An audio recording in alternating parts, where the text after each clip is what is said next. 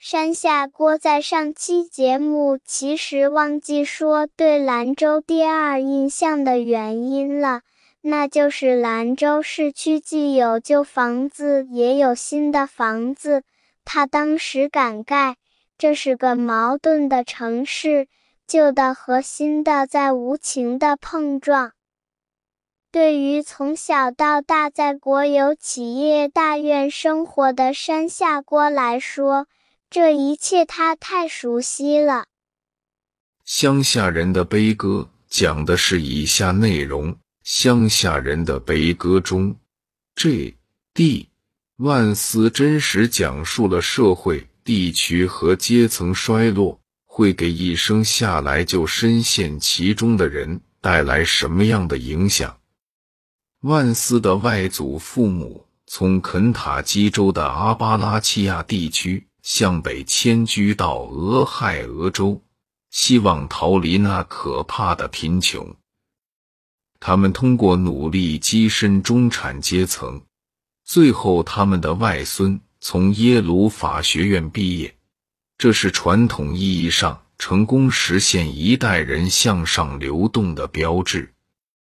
但是。随着家族故事慢慢发展，我们发现万斯的外祖父母、阿姨、叔叔、姐姐，以及最重要的他的母亲，都在极力适应中产阶级生活的要求，却从没完全逃离过药物滥用、酗酒、贫穷和精神创伤。万斯便是在这样混乱。又令人心碎的环境中成长，但也是这群乡下人的爱与忠诚，使他取得了今日的成就。然而，综合来看，像作者一样成功脱离贫困的案例屈指可数。大多数的美国白人蓝领仍旧摆脱不了世袭的贫穷与困顿。仿佛是一条与生俱来的枷锁，牢牢套在他们的脖子上。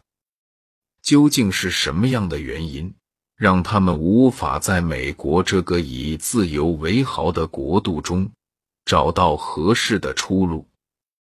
乡下人的悲歌是一部极其动人的回忆录，包含了栩栩如生的人物形象和诸多幽默元素。记述了向上流动到底是怎样的感觉，也对一大批人丧失美国梦的现象做了思考。这本书同时也是一部深刻的社会评论，通过作者的成长故事与经历，以局内人的角度，带领我们以更宏观的视野，深入探视美国蓝领阶层。所面临的困境与危机。J. D.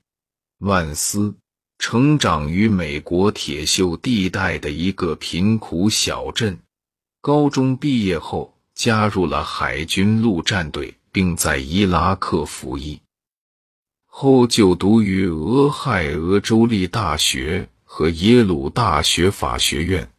目前在硅谷一家投资公司任管理职务。我之所以写这本书，并不是因为我取得了什么不平凡的成就，而是因为我做的事虽然非常平凡，但大多数像我那样长大的孩子都做不到。你们要知道，我的童年很穷困，生活在铁锈地带。Rust Belt，俄亥俄州的一座钢铁城市。从我记事时开始，这座城市的工作岗位就在不断流失，人们也逐渐失去希望。至于我家的情况，用委婉一点的说法是，我和父母间的关系比较复杂。他们中的一位接近整整一生。都在和毒瘾做斗争。把我带大的外祖父母连高中都没毕业，而我的整个大家庭里上过大学的人也寥寥无几。各种各样的统计都会显示，像我这样的孩子前景暗淡。我们当中幸运的那些，可以不用沦落到接受社会救济的地步；而那些不幸的，则有可能会死于过量服用海洛因。我的家乡小镇，仅仅去年就有几十人因此死去。我曾是那些前景暗淡的孩子之一，我差点因为学习太差而从高中辍学。也差点屈服于身边每个人都有的那种愤怒与怨恨。现在，人们看到我时，看到我的工作和常春藤名校的毕业证书时，都会以为我是什么天才，认为只有特别出众的人才会走到我今天这一步。尽管我对这些人毫无恶意，但恕我直言。这种理论其实是一派胡言。就算我有什么天分，如果不是得到了许多慈爱的人的拯救，这些天分也会白白浪费了。这就是我真实的人生，也是我写这本书的初衷。我想让人们知道，那种对自己濒临放弃是一种什么样的感觉。以及为什么会有人放弃自己？我想让人们了解穷人的生活到底发生了什么，以及精神和物质上的贫穷会对穷人家的孩子造成什么样的心理影响。我想让人们理解我和我家庭的美国梦。我想让人们体会向上层流动的真实感受。此外，我还想让人们认识到，我自己不久前才意识到的一个问题：对于我们这些实现了美国梦的幸运儿来说，那些我们经历过的恶魔一直就在身后不远处穷追不舍。令人吃惊的是，据调查显示，白人工人阶级是美国最悲观的群体。拉美裔移民当中，许多人面临着难以想象的贫穷，但白人工人阶级比他们还要悲观。美国黑人的物质生活前景仍然落后于白人种族，但白人工人阶级比他们还要悲观。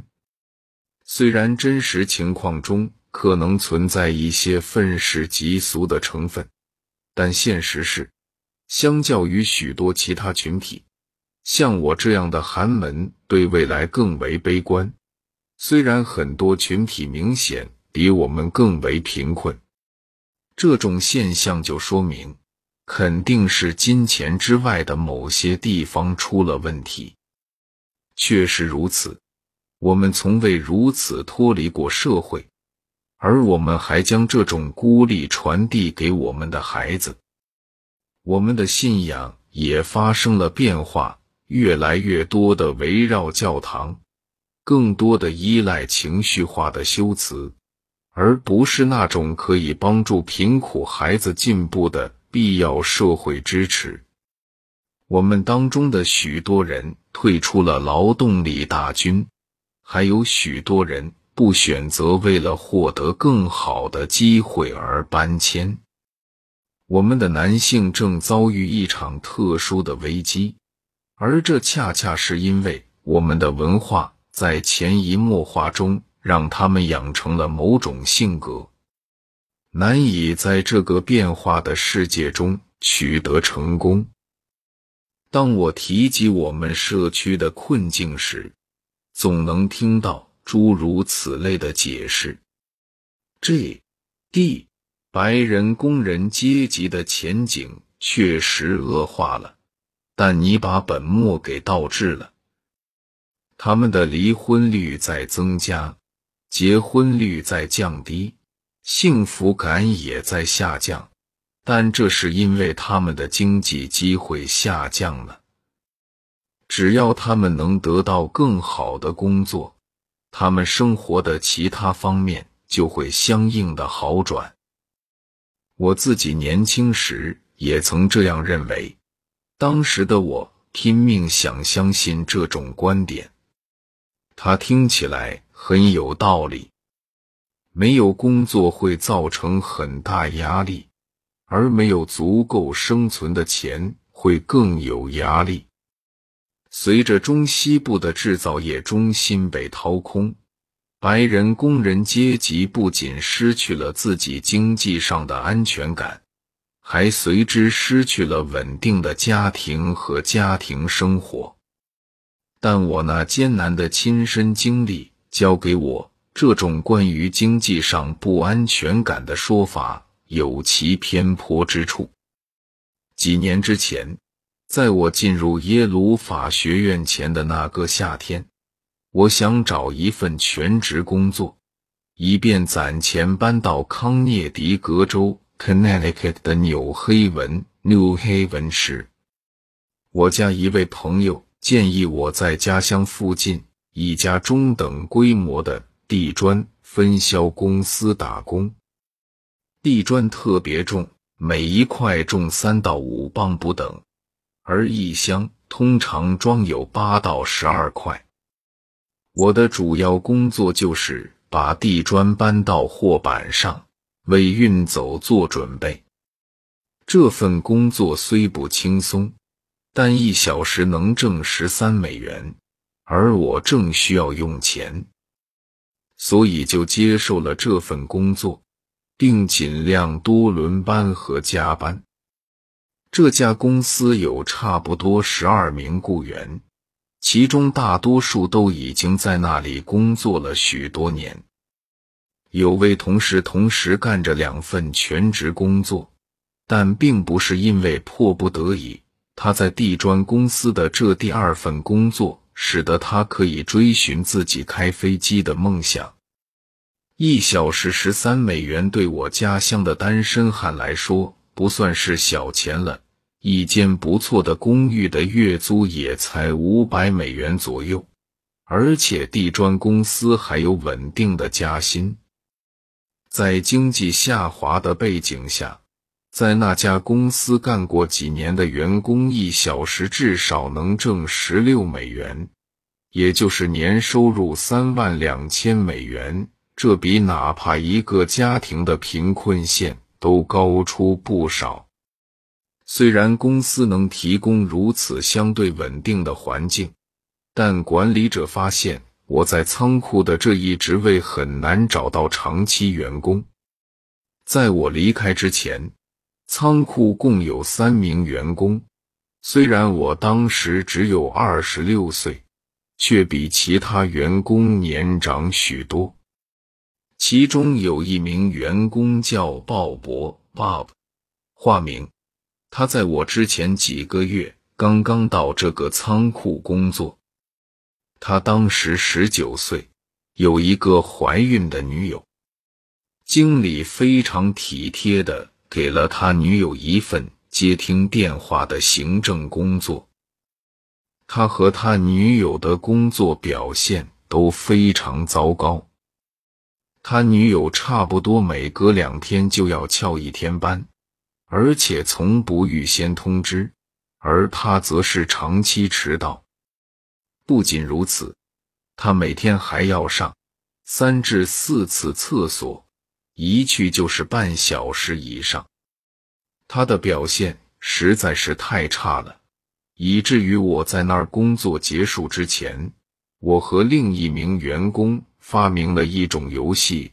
当他去上厕所的时候，我们会钉上计时器，然后每个重要的里程碑都会在仓库两端互相喊叫。三十五分钟了。四十五分钟了，一小时了。最终，鲍勃也被解雇了。被解雇时，他对着经理怒斥道：“你怎么能这样对我？你不知道我有一个怀孕的女友吗？而且像她这样的还不止一个。我在地板砖仓库工作的短短时间里。”至少还有两个人也丢掉了工作，其中还有鲍勃的表哥。讨论机会平等时，这样的事例不可忽视。那些获诺贝尔奖的经济学家担心的是中西部工业地区的下滑，以及白人工人经济中心被掏空。他们指的是制造业的岗位流向海外，而那些没有大学学历的人更难找到中产阶级的工作。确有此理，这些事情也是我所担心的。但这本书是关于除此之外的那些问题。当工业经济向南移的时候，老百姓的真实生活发生了什么变化？这本书讲的是，在不利的条件下，人们是如何用最坏的方式来应对的。讲的是现在的美国文化越来越鼓励社会的溃败。而不是抵御腐败。我当年在地砖仓库所看到的问题，位于比宏观经济趋势和政策更深的层面。太多的年轻人对努力工作并不感冒，而好的工作岗位却总是找不到人。一个年轻人有着各种需要工作的理由。如要供养未来的妻子，还有即将出生的孩子，他却丢掉了一份有着很好医疗保险的不错工作。更令人不安的是，当丢掉自己工作的时候，他还认为自己是受到了不公正的对待。他身上就缺少一种主观能动作用。他认为自己对自己的生活掌控很少，总是想要责怪除自己之外的任何人。这和现代美国总体的经济面貌完全不同。需要指出的是，虽然我在这本书里面关注的是我认识的这类人，即阿巴拉契亚地区的白人工人阶级，但我并不是说。我们这类人比其他人更值得同情。我写这本书的初衷，并不是因为白种人比黑种人或其他任何人种有更多值得抱怨的地方。这就是说，我希望这本书的读者能摘下种族的有色眼镜，来从中感受阶层和家庭是如何对穷人造成影响的。对于许多分析家来说，一听到“福利女王”，脑力里就会浮现出靠失业救济金过活的懒惰的黑人母亲这一有失公允的形象。这本书的读者很快就会发现，我的论据与这种形象并无关系。我认识一些福利女王，有些还是我的邻居，但都是白人。这本书并不是一项学术研究。前几年，威廉姆·朱利叶斯·威尔逊 （William Julius Wilson）、查尔斯·穆雷 （Charles Murray）、罗伯特·帕特南 （Robert Putnam） 和拉吉切迪 （Raj Shetty） 都曾发表引人瞩目、研究出色的著作，其中显示。上向社会流动在二十世纪七十年代衰退，且再没有真正恢复。某些地区比其他地区的遭遇更糟。令人震惊的是，阿巴拉契亚和铁锈地带表现糟糕。那些我曾在生活中目睹的现象，其实存在于整个社会。虽然他们得出的结论有些地方我不敢苟同，但他们都已经有说服力的指出美国出了问题。虽然我会运用数据，也会借助学术研究来说明问题，但是我的主要目的并不是让读者相信一个纸面上的问题，而是讲述一个真实的故事。一出生就被这样的问题压得喘不过气来，是一种什么样的感受？这个故事离不开我生命中那些人物，所以这本书不是我一个人的回忆录，而是我们整个家庭的。这是一部一群来自阿巴拉契亚的寒门子弟的眼睛所看到的机会与向上流动的历史。两代人之前，我的外祖父母一贫如洗而又彼此相爱。婚后，在逃离身边令人窒息的贫穷的希望的驱使下，他们搬到了北方。他们的外孙，我毕业于世上最好的学府之一。